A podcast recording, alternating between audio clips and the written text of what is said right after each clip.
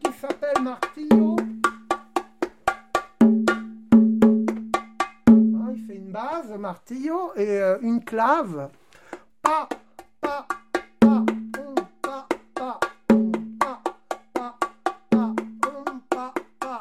Là-bas, tout est articulé autour de la clave. hein.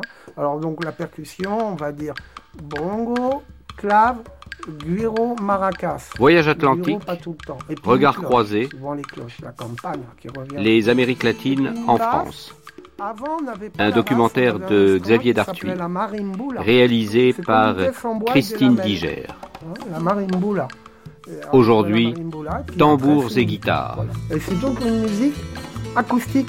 Et on pouvait partir la jouer au coin de la rue sans avoir à brancher de micro ni rien. On jouait partout comme ça, c'est une musique rurale euh, acoustique. Donc voilà pour la partie du son. Mais quand ils sont arrivés à la Havane, là ça a fusionné entre les orchestres de charanga et les orchestres de son. Ce son des conjuntos 1940. Ça c'est l'ancêtre de la salsa. Parce qu'à partir de là, tout a été réuni. Et là, je résume les instruments. La conga, la tumbadora, les timbales, bongo, clave, guiro, maracas. C'est six percussions qui font encore la rythmique des orchestres de salsa. Basse, contrebasse et piano. Voilà, ça c'est déjà la base. Puis après vient les cuivres, trompette, trombone, violon, clarinette, enfin ce qu'on veut. Et, puis donc les chants. Il y a dans les années 40-50, donc avant Castro arrive au pouvoir, il y a eu tout ce mouvement, cet échange entre New York et la Havane.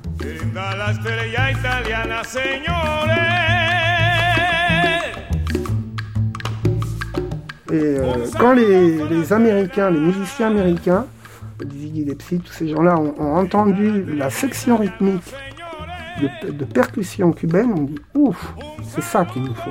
Ils ont enlevé la batterie. Et puis quand eux, les Cubains, ils ont entendu ces big bands, 20 cuivres, ils ont dit oh, c'est ça qu'il nous faut. Nous, on n'utilise que la trompette. Et de là, il y a eu une fusion qui s'est fait entre la musique cubaine et le jazz. On va dire le coup-bop, coup-bop, coup-bop, coup comme Cuba et bop comme bebop. Et de là, fusionner la musique cubaine et la musique américaine. Et au niveau harmonie aussi, bien sûr, c'est l'ancêtre du latin jazz.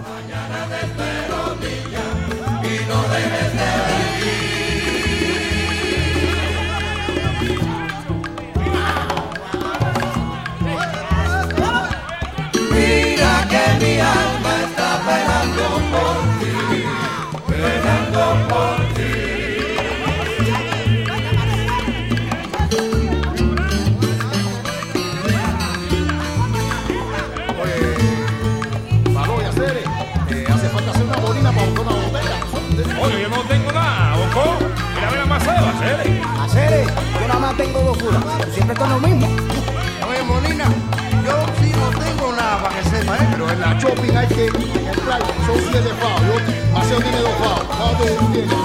Oye, yo te dije que tenía 20 kilos de Y fao. Luis, tú que estás a la bola, eh, Mira, yo lo tomo. y Mary no te pagó la Son mis socios, yo tengo medio pago aquí que se lo voy a prestar. Yo no sé, a mí me gusta el laje. Yo quiero mira Pero vamos a hablar con David Flower, que trae fula. Oye, oye, no se compliquen, caballero. Vamos a tomar chispa.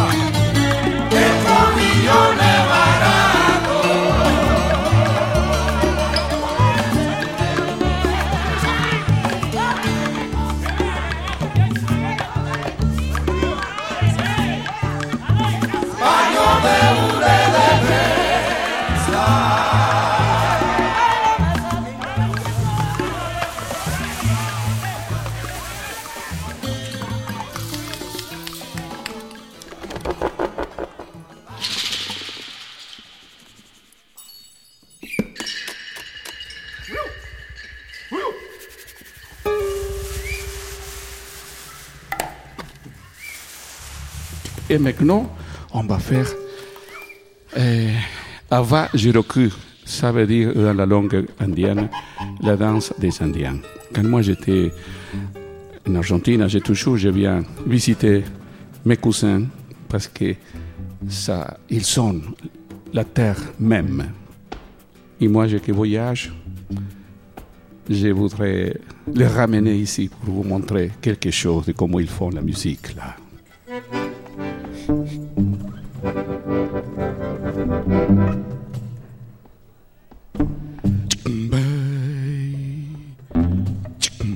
Mon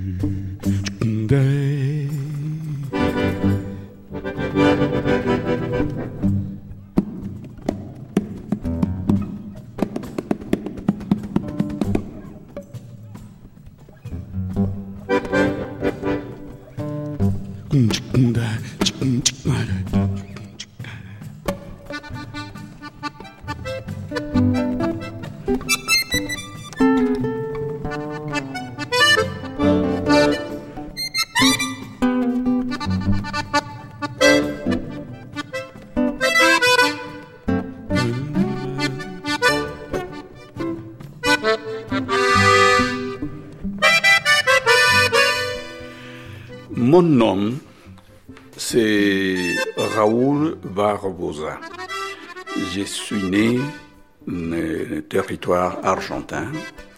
Je suis descendant par intermédiaire de mon père des, des Indiens Guarani. Donc ma culture, il est une double culture. Ma mère, elle est descendante des Espagnols. Mais j'ai grandi, j'étais élevé comme un garçon euh, guarani, donc ma façon d'être, c'est plutôt vers les gens de province que vers les gens de la capitale fédérale de Buenos Aires. Donc euh, Raoulito, c'est l'équivalent de Petit Raoul en français. J'étais appelé comme ça dès tout petit, bien sûr, parce que j'ai commencé à jouer mon instrument, un tout petit accordéon, à l'âge de 7 ans. Et donc, pour ma famille, pour les voisinages, j'étais Raulito Barbosa, un petit euh, musicien qui jouait l'accordéon, la musique euh, d'une région de l'Argentine qu'on appelle la région de la Mésopotamie.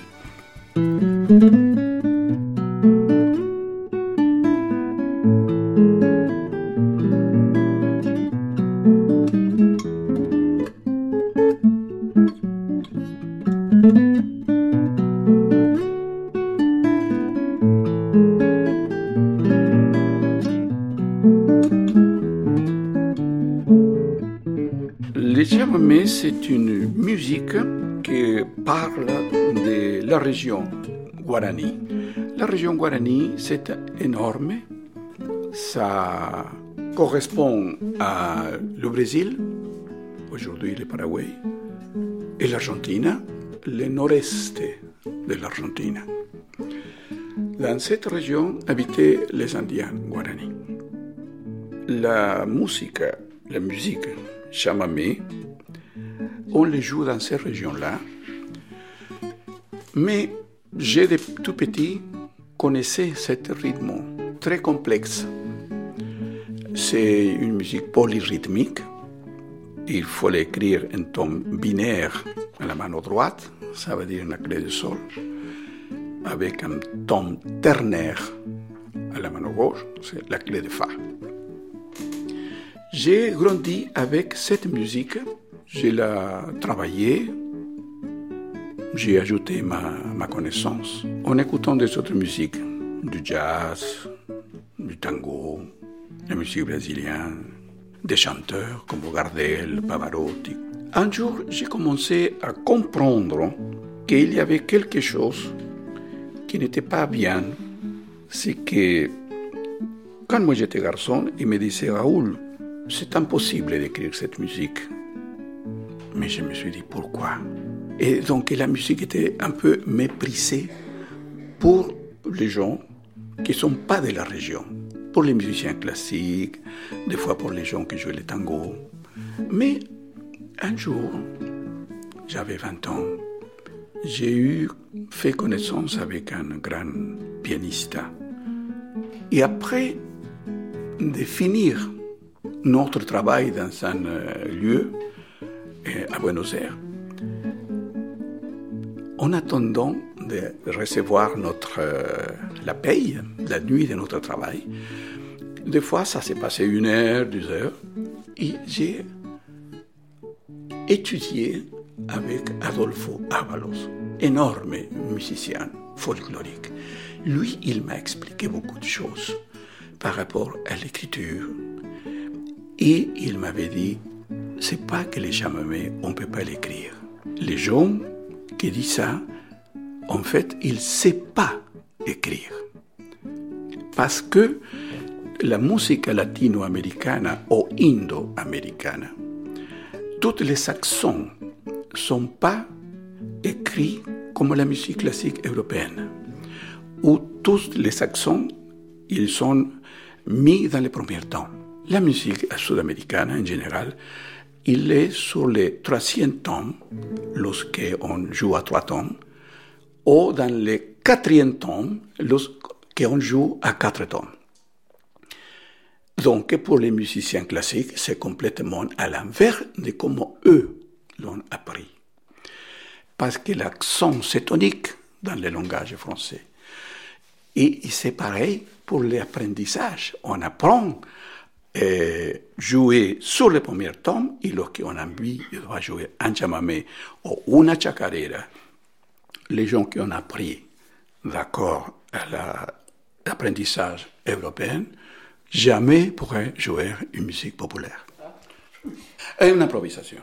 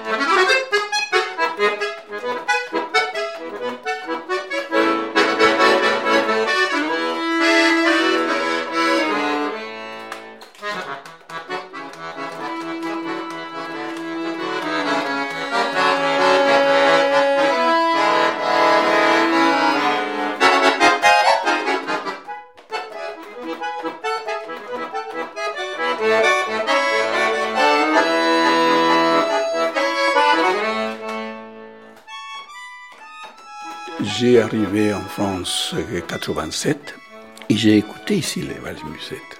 Mais je l'avais écouté avant quand moi j'étais très jeune. J'avais 14 ou 15 ans.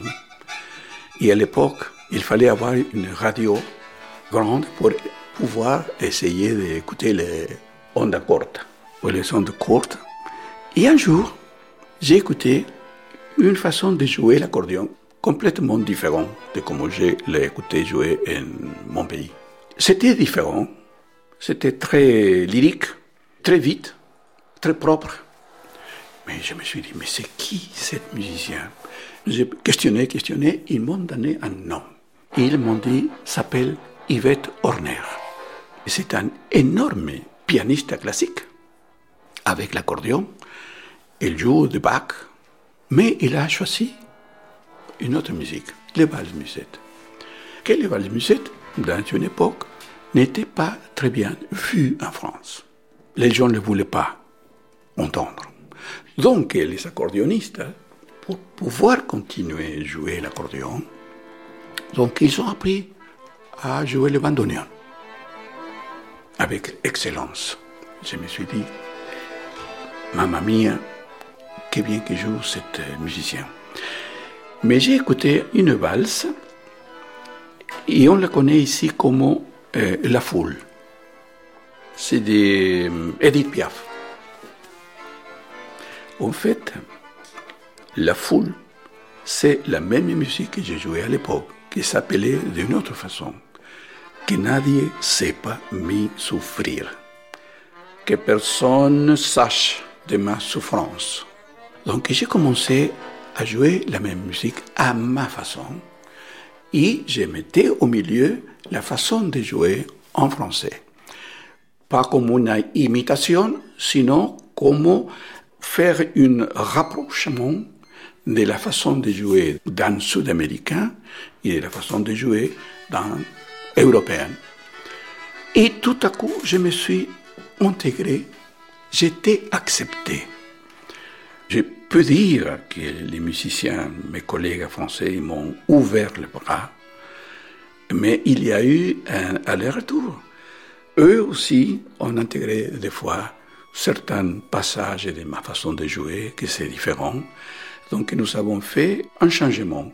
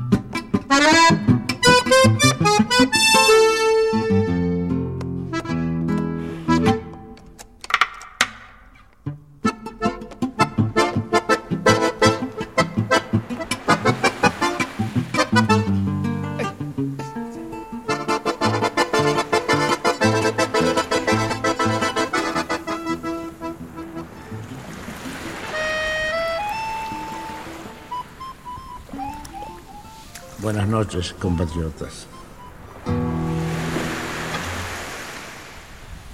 La milonga se ha perdido, no la pueden encontrar. Unos dicen que la han visto cerca de San Nicolás. El paisano Gorosito, puestero del Lau de Puan, asegura que la ha oído por la orillita del mar.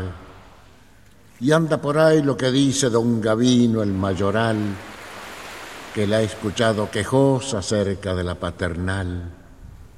La milonga se ha perdido, no la pueden encontrar.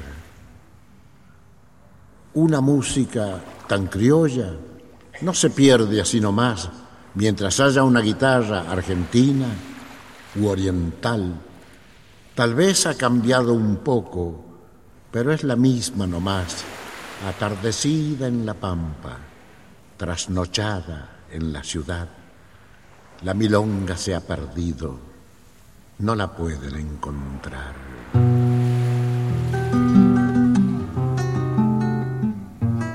Je suis Carmen Aguiar. Je viens de l'autre côté, de l'autre rive du tango. Je viens de l'Uruguay. Uruguay, ça veut dire fleuve des oiseaux peints. Nous sommes à Célis, c'est un centre social au 46 rue Montorgueil, à Paris. Et nous avons ouvert cette milonga avec Victor Convalia, mon mari, qui est décédé il y a six ans. Et nous l'avons ouvert il y a déjà 15 ans, je crois. Mais nous venions de loin. En fait, on était au trottoir de Buenos Aires. Et le trottoir de Buenos Aires, c'était une boîte très connue. Cette boîte, il amenait les meilleurs musiciens argentins ou uruguayens à Paris. Et après, ils ont décidé de faire des balles. Donc, il fallait des gens qui s'occupent du tango dansé. Et là, il y a eu quand même plusieurs personnes qui sont passées, mais Victor Conval et Carmen Aguiar, ils sont restés pas mal des années au de Buenos Aires.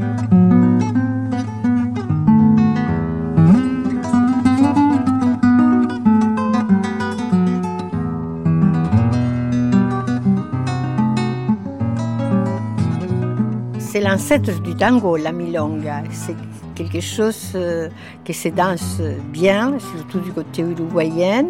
Ce qu'il est important dans la milonga, c'est l'ancêtre du candombe. Donc si je fais l'arbre généalogique du tango, c'est le candombe d'origine africaine qui va influencer la milonga, que c'est, si on peut dire, un hybride entre l'espagnol et l'africaine. Eux deux vont donner naissance au tango.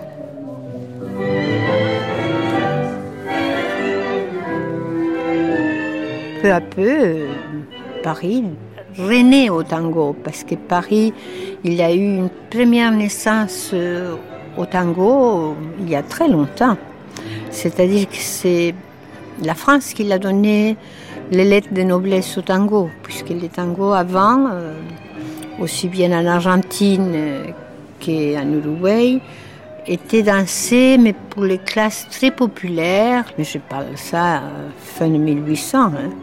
Les tangos viennent donc en Europe, amenés par un musicien qui s'appelait Villoldo, argentin, et un comédien danseur qui s'appelait Gobi, qui était uruguayenne, une femme qui était la femme de Gobi, qui était la danseuse chilienne, qui s'appelait Flora Rodriguez.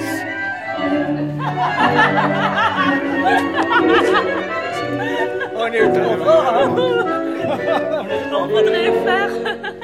Non, mais C'était intentionnel, en effet, moi aussi, je voulais vous accrocher, mais...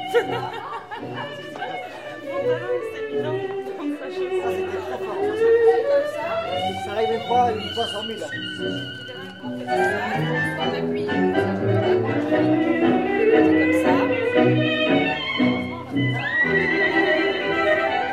Je crois que le tango ne finit jamais. On apprend toujours, toujours toute sa vie. Justement, j'ai une histoire très belle donc de, Victor, qui, moi, à mon avis, il marchait très bien. Euh, il marchait parce que le tango, c'est une manière de marcher aussi. Et il donnait beaucoup. Il était très généreux quand il dansait. Il avait une communication, un magnétisme très fort. Et il disait, mais je vais mourir. Et j'aurais bien voulu continuer à apprendre à marcher dans les tangos. Je trouve que ça, c'est très beau.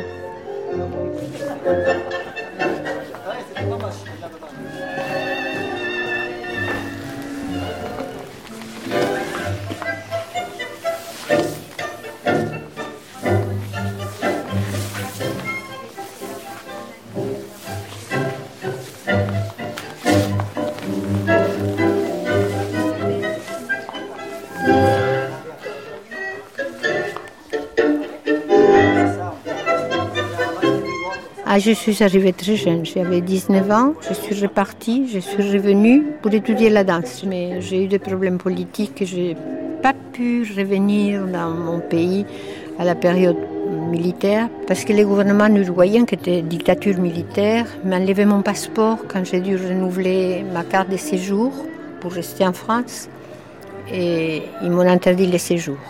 J'ai dû rester en fait presque trois ans sans papier avec deux petits-enfants. C'était très compliqué. C'est une période difficile. J'adore la France, c'est ma deuxième patrie. hein. Mais je suis très uruguayenne, je suis très latino-américaine. Je me sens vraiment que l'Amérique latine, nous avons une force énorme. Nous avons la même culture, les mêmes tares qui nous a laissé cette culture. Interdire le tango, c'était quelque chose de très négatif. Toute notre culture hispanique, tous nos Indiens surtout, merci à eux qui étaient bien avant que les Espagnols arrivent. La mémoire de notre terre, elle est forte. Et je pense que l'Amérique latine, elle est grande. hein. On parle espagnol partout. On a la même architecture. Il y a des empanadas partout. Je ne sais pas comment dire, mais on a une fraternité qui pourrait être une force. Malheureusement, il y a eu toujours des problèmes de colonisation parce que après l'Espagne, c'est les États-Unis qui ont voulu nous coloniser et qui nous colonialisent encore. Le pouvoir de l'argent, ça fait beaucoup de- injustices.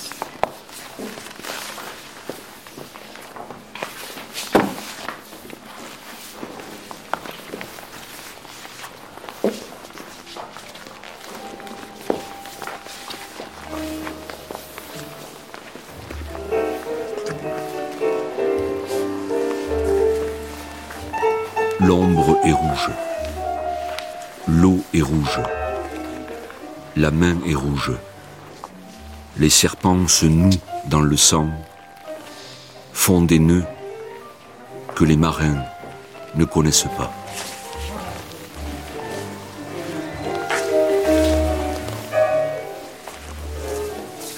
Quand nous parlons de résurrection, on veut dire encore ceci, que des bouches pleines de terre continuent à parler dans nos bouches, malgré les arbres armés de lance-flammes, l'air devenu clandestin, les ordinateurs qui nous comptent, malgré le froid noir.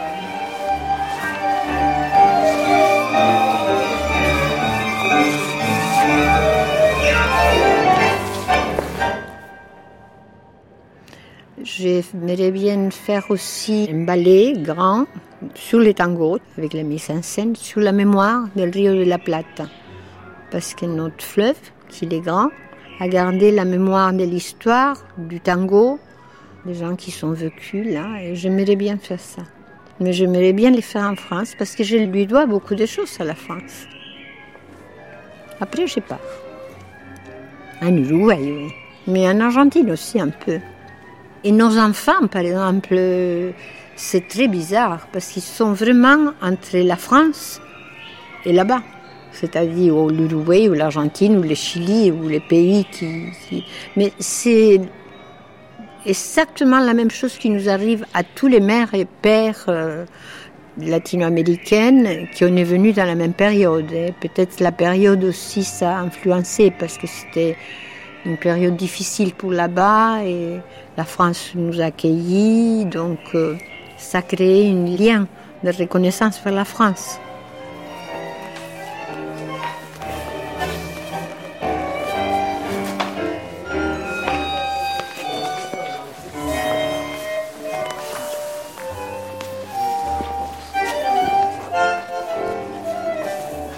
Javier Castello, je suis à Paris depuis 24 ans environ, mais je ne suis pas resté 24 ans, j'ai fait des allers-retours entre euh, l'Espagne, la France, l'Italie, l'Argentine, etc.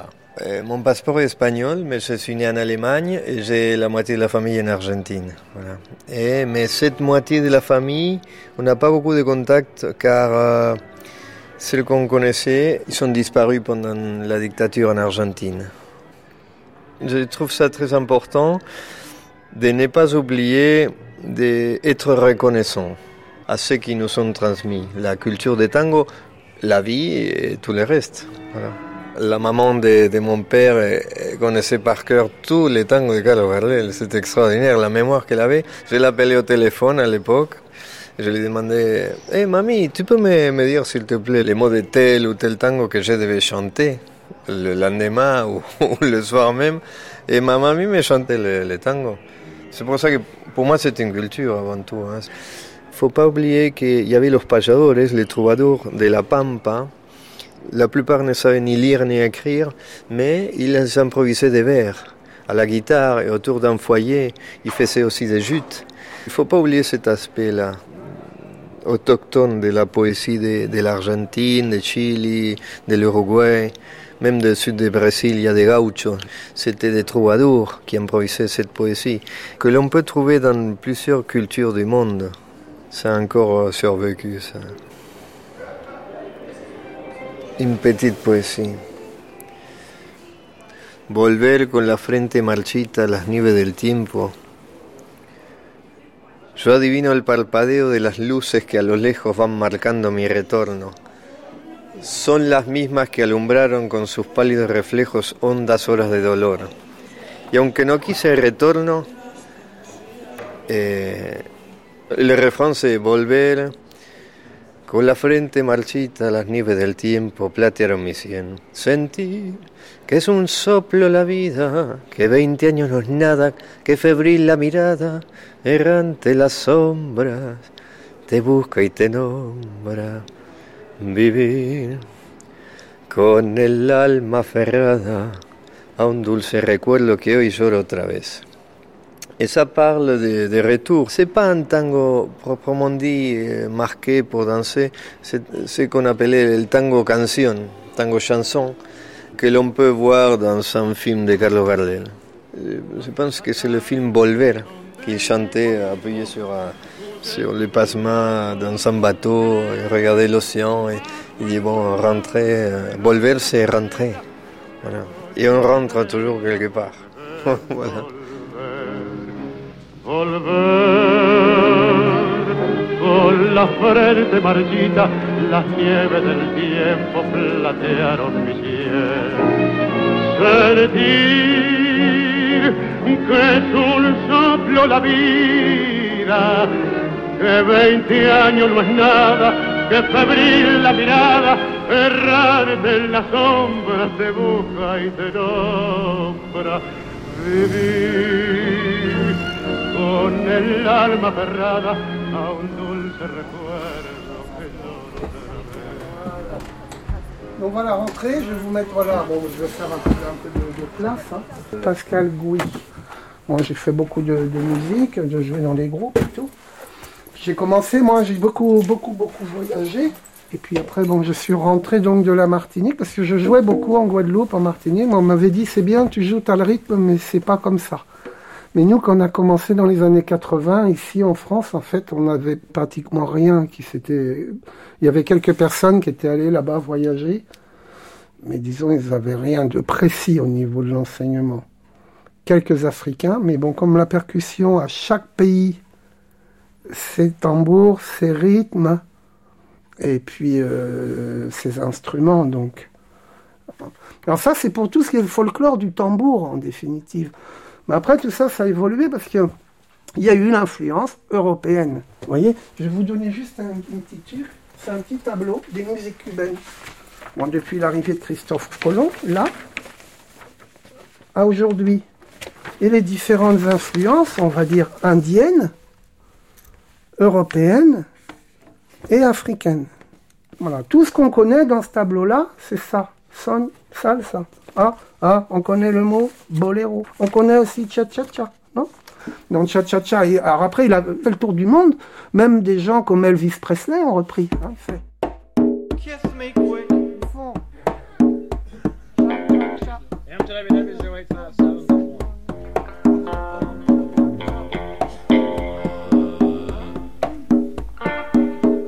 Après, on a le deuxième type de musique, on va dire, qui est le musique folklorique populaire.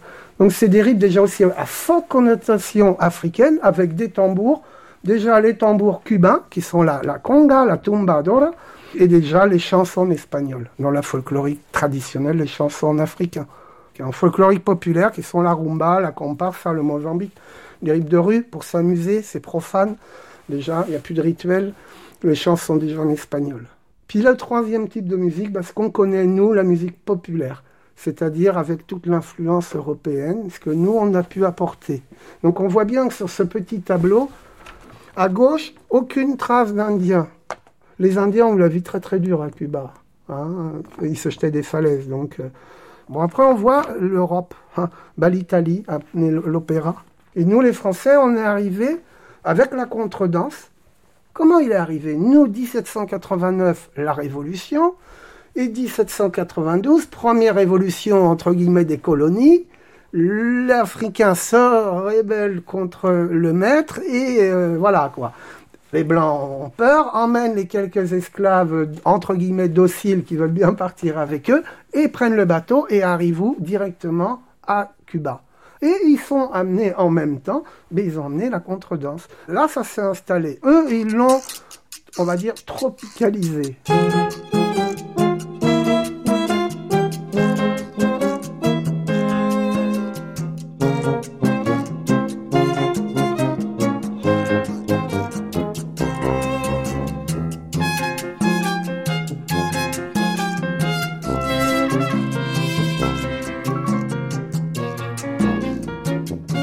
Est parti la contredanse et après remonte le dancehall. Si on demande à un Cubain qu'est-ce qui va pouvoir représenter le plus l'identité musicale de ton île, s'il est, il est on va dire, fin connaisseur, le dancehall. Après, de l'autre côté de l'île, à Santiago, il y a un autre style de musique qui s'est développé du côté de Santiago. C'est le son.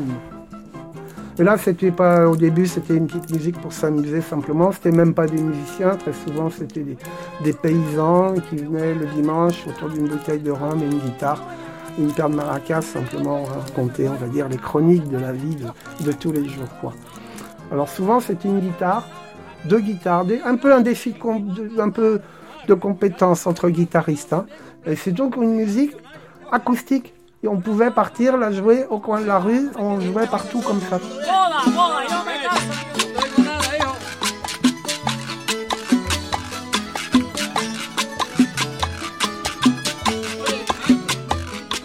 Et puis là, ils ont rajouté, alors au nom d'Anson, ils ont rajouté la cellule rythmique qu'on appelle le cinquillo. C'est qui est très important, c'est ta, ta, ta, ta, ta. hein. Ça, c'est important. On va la retrouver un peu partout dans la Caraïbe, cette cellule rythmique.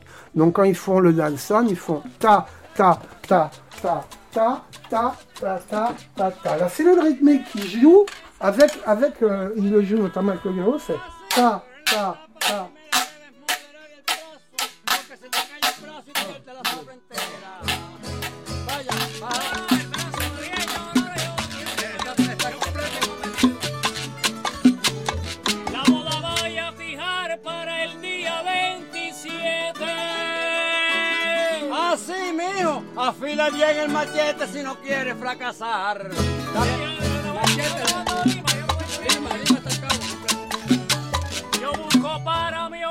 Je m'appelle Thierry Malandin, je suis chorégraphe.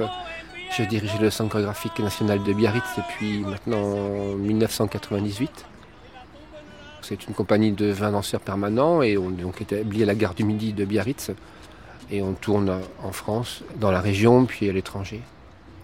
Bon, la gare du Midi, évidemment, ce fut un lieu propice au voyage et au dépaysement, et sans doute que, que c'est pour nous un point de départ pour euh, amener la danse qu'on fabrique ici, euh, l'amener le plus loin possible. C'est un lieu peut-être propice à ça, en tout cas au dépaysement et au voyage.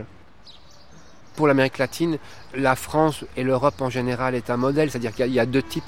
Bon, il y a la tradition des ballets classiques, ça qui perdure, elle est, elle est totalement inconnue en France. On ne sait pas qu'il y a des grandes troupes euh, en Amérique latine.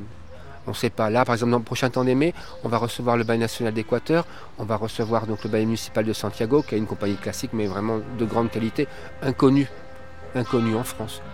Donc eux, ils ont cette fascination pour l'Europe et ils préservent euh, euh, cet art-là. Après, il y a une démarche plus contemporaine avec des spectacles qui sont euh, très bouleversants et très engagés, c'est-à-dire très engagés politiquement, avec une espèce de danse-théâtre qui n'a rien à voir avec la danse-théâtre allemande ou même la nôtre, mais où il y a un vrai message politique.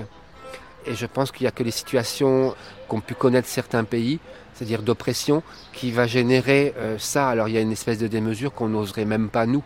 Mais en fait, je pense qu'ils ont été tellement comprimés qu'ils ont besoin de libérer ça par des spectacles qui en jettent, je trouve, avec beaucoup d'investissement, beaucoup d'émotions, beaucoup d'exagération aussi, parce qu'ils ont le tempérament pour ça. Et c'est vrai que nous, euh, Européens, Français en, particulier, on a plus de retenue. Alors ça veut dire qu'aujourd'hui, peut-être plus que nous, ils conservent des choses. Bon, l'exemple type, c'est Cuba, où là, c'est la folie. Je n'ai jamais vu ça. Je me rappelle, euh, euh, c'était la dernière fois, on est allé, j'ai pris un taxi pour aller je ne sais où, et le chauffeur, il m'a complimenté, parce que la veille, il était au spectacle. Donc d'abord, j'étais épaté qu'ils me reconnaissent, puis, puis épaté qu'un chauffeur de taxi ait vu le spectacle. Mais là-bas, c'est normal. Je me rappelle aussi un autre spectacle où, la bande-son, elle s'est arrêtée. Bah, les danseurs, ils ont continué parce que le public a chanté en chœur. C'était pendant la coda et le public a chanté la musique de la coda en tapant, dans les mains et les danseurs ont continué. Ça veut dire que tout le public connaissait par cœur la musique. Mais tout le public, c'est pas la bourgeoisie de la Havane, c'est vraiment monsieur madame tout le monde. Donc ça, évidemment, quand on voit le mal en Europe qu'on a pour faire venir les gens, quand on a ça comme exemple, on se dit, bon, c'est fascinant, évidemment. Bah, là-bas, euh, les parents, ils poussent les, enfants, garçons et filles, à faire la danse parce que, évidemment, ça leur permettra de voyager euh, et d'avoir un métier euh, valorisant.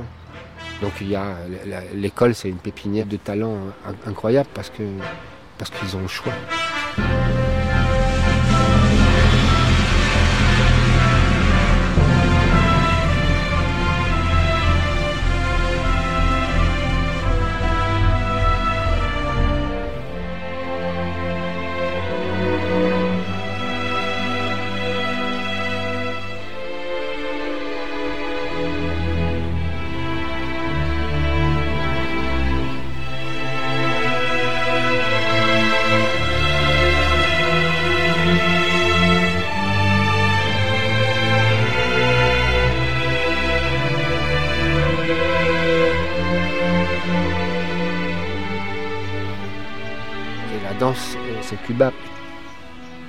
Bon, pour moi, Alicia Alonso, c'est le deuxième personnage de l'État.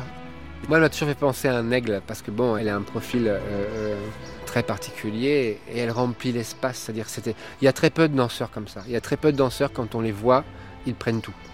Ils, vous mangent.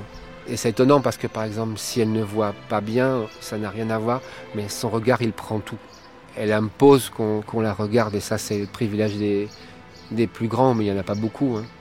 En tout cas, quand elle a dansé euh, dans le même stade que nous, euh, il y avait des choses pour l'aider. Euh, les danseurs la guidaient et tout ça, mais bon, on se dit c'est une prouesse. En plus, quand on l'a vue, elle avait au moins 80 ans. C'était pour moi héroïque parce que bon, la danse, ça fait tellement mal qu'on se dit quelle passion pour dépasser l'âge de la retraite. Parce qu'il y a un moment, on se dit bon, il est temps d'arrêter parce que le corps, il n'en peut plus. Et elle, bon, c'est fascinant, euh, cet engagement sans fin. C'est remarquable.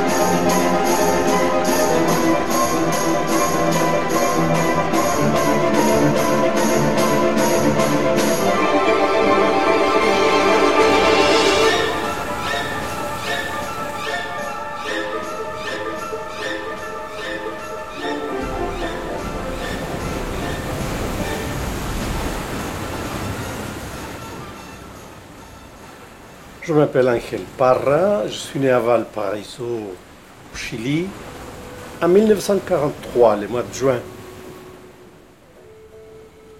Quand je suis arrivé à Paris en 1976, j'allais terriblement mal.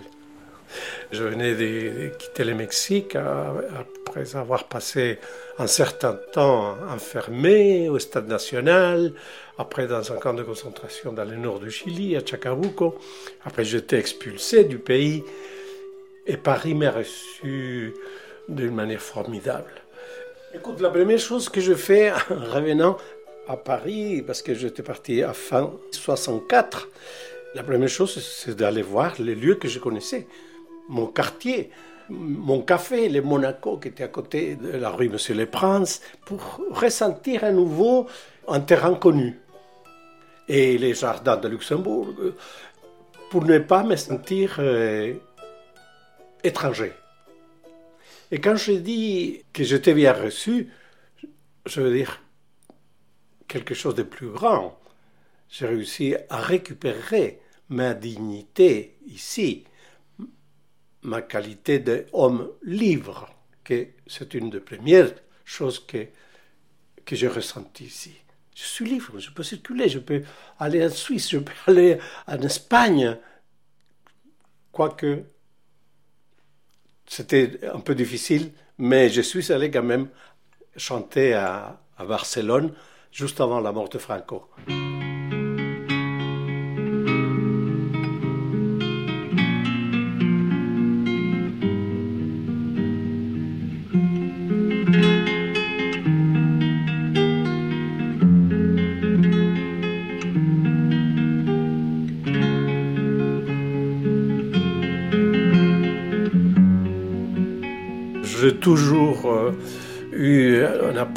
Une histoire, une histoire, une petite histoire au quartier latin, qui était euh, le lieu où il y avait l'escale, la contrescarpe, euh, la candelaria, la polka de mandibule, la guitare, etc., etc. Plein de petits cabarets où je vivais la nuit.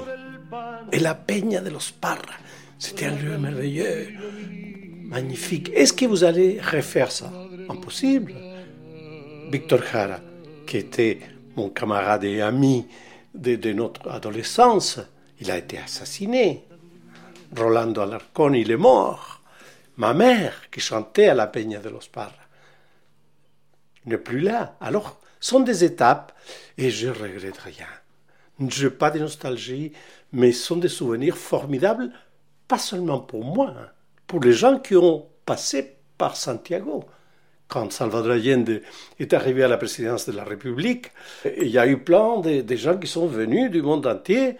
Je me souviens d'avoir vu à la Moneda François Mitterrand, d'avoir vu euh, Cortázar, euh, Nicolas Guillen, et tant d'autres intellectuels qui venaient saluer. Fidèle. Fidèle est venu après, il a resté beaucoup, hein. à, à moins une semaine. À la fin, on ne savait pas que faire avec lui. Violeta se fue a los a buscar la perfección. En esta tierra no hay caso. Le escuché en una ocasión.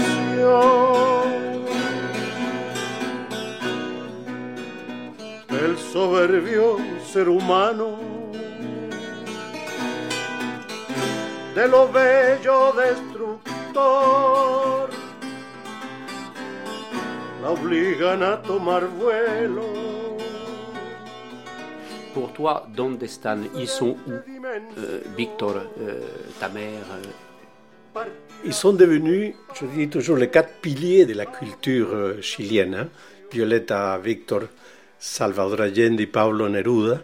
Ils sont présents, ils il y a une force dans leur présence quotidienne qui n'est pas alimentée ni par l'État, par la famille. C'est le peuple, c'est les gens qui chantent ces chansons, qui font des centres culturels et ils sont vivants. C'est extraordinaire ce qui se passe. Le film qui a été montré au Chili a fait 450 000 entrées. C'est quelque chose de jamais vu. Mon bouquin qui est sorti il y a 7 ans, il a dépassé les 15 000 exemplaires. C'est au Chili où il y a une dizaine de librairies, je n'ai pas plus, mais tu peux l'acheter aussi ailleurs. Et, et donc, euh, ils sont très, très présents dans la vie quotidienne. hein. Tu te sens héritier, tu te sens pas veuf. Non, je me sens héritier et content d'être vivant parce que j'aurais pu passer aussi. Hein. Après tous ces moments difficiles, je remercie la vie, quoi. Et, je dis, j'ajoute toujours que si je suis vivant, et, et c'est terrible ce que je veux dire, c'est grâce à la mort de Victor. Quelqu'un m'a dit, les militaires, ils ne pouvaient pas se payer deux Garcia Lorca. Avec un seul, c'était suffisant pour l'exemple. En mi pago hay un árbol que del olvido se llama, donde van a consolarse, Vidalita, los moribundos del alma. Est-ce que quand tu repenses à tout ce grand voyage, voyage aussi bien euh, humain euh, que physique, que, que moral, euh, pour, pour toi c'est c'est la chanson de ta mère, Gracias a la vida que me ha dado tanto? C'est la chanson, Gracias a la vida, c'est c'est quelque chose de très profond aussi. hein. Et surtout, avoir dit Gracias a la vida et après quitter la vida, partir. C'est-à-dire que je trouve que c'est un geste de d'une générosité énorme. Laisser pas seulement cette chanson qui est devenue un hymne universel, mais des centaines d'autres chansons, des peintures, des tapisseries, des poèmes. Bon, et elle a laissé aussi ses enfants, Isabelle, moi et Carmen Luisa. Et, on a essayé d'une manière euh, avec beaucoup de difficultés, il faut le reconnaître, beaucoup de difficultés pour garder toute son œuvre. On était en exil, on avait des valises euh, pleines de, de textes, de poèmes, de photos, c'était le passé perdu. Tout ça, On avait perdu, on avait perdu notre pays. Gracias a la vida que me ha dado tanto, me dio dos luceros que cuando los abro, perfecto distingo lo negro del blanco. Y en el alto cielo su fondo estrellado en las multitudes el hombre que yo amo. Gracias a la vida que me ha dado tanto, me ha dado el oído, que en todo su ancho graba noche y día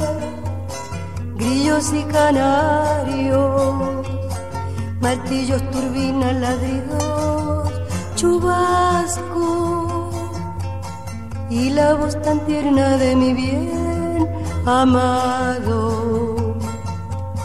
Encore un bateau, la traversée. Après ces douleurs, dans cette mémoire, nous revenons à Paris. Et c'est Gloria Montenegro qui était ambassadrice du Guatemala en France. Elle tient aujourd'hui la caféothèque dans le Marais. Elle nous laisse avec ses mots d'optimisme. Oui, le Guatemala est le peuple le plus indigène de l'Amérique latine. C'est 63% de sa population. Et euh, les 23 ethnies et mayas qui conforment cette population et sont d'accord qu'ils ont vécu un temps d'ombre, un temps d'obscurité, et que maintenant leur calendrier leur dit de sortir, de parler, de, de participer, de faire de la politique. Un changement considérable d'attitude. Et euh, s'est produit depuis une dizaine d'années. Et maintenant, euh, l'approche du changement de temps pour les Mayas, le 21 décembre 2012, a fait le tour du monde et comme un message urgent de la cosmovision maya et du respect de la planète que nous devons euh, pratiquer chaque jour. Gloria Montenegro, vous venez de nous donner une bonne nouvelle. Donc, contrairement à une légende qui circule, le 21 décembre, ça ne sera pas la fin du monde, ça sera le début d'un nouveau monde. Exactement. Le début d'un nouveau magnétisme pour les Mayas, une aliénation, alignation des, planètes et qui nous fera être tous meilleurs.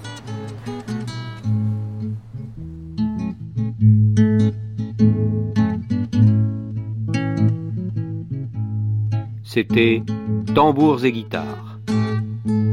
Mixage Bruno Mourlan. Assistant à la réalisation Flavie Fratacci, Ivan Diaz. Réalisation Christine Diger. Un documentaire de Xavier Dartuy. Dans quelques instants, la suite de notre grande traversée. Voyages atlantiques, regards croisés. Avec nous, jusqu'à 12h, les Amériques latines en France. Mais restez avec nous dans quelques instants notre débat.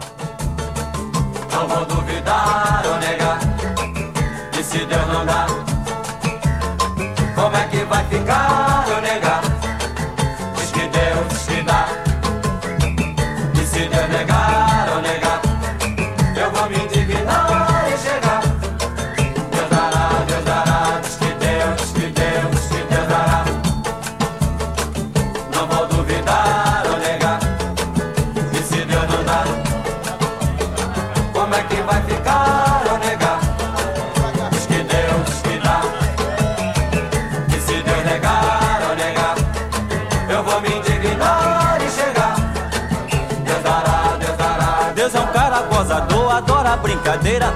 Pois pra mim jogar no mundo tinha o mundo inteiro. Mas achou muito engraçado me botar cabreiro. Na barriga da miséria nasce batuqueiro.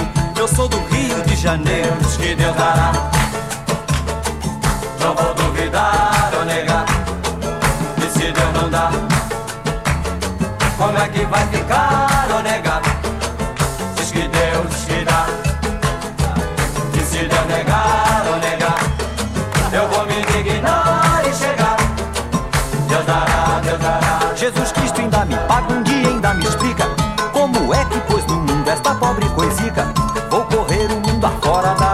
Canjica, que é pra ver se alguém se embala ao ronco da cuíca. E aquele abraço pra quem. Não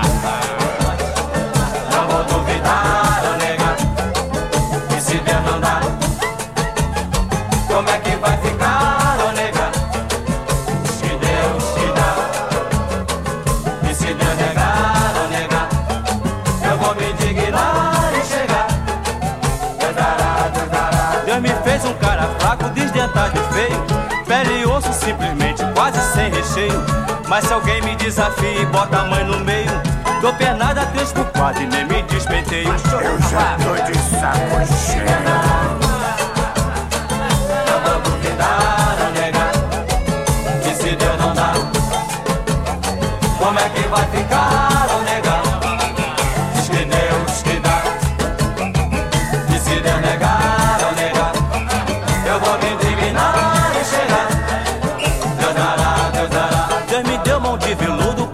Carícia. Deus me deu muita saudade e muita preguiça. Deus me deu perna comprida e muita malícia. Pra correr atrás de bola e fugir da polícia. Um dia ainda sou notícia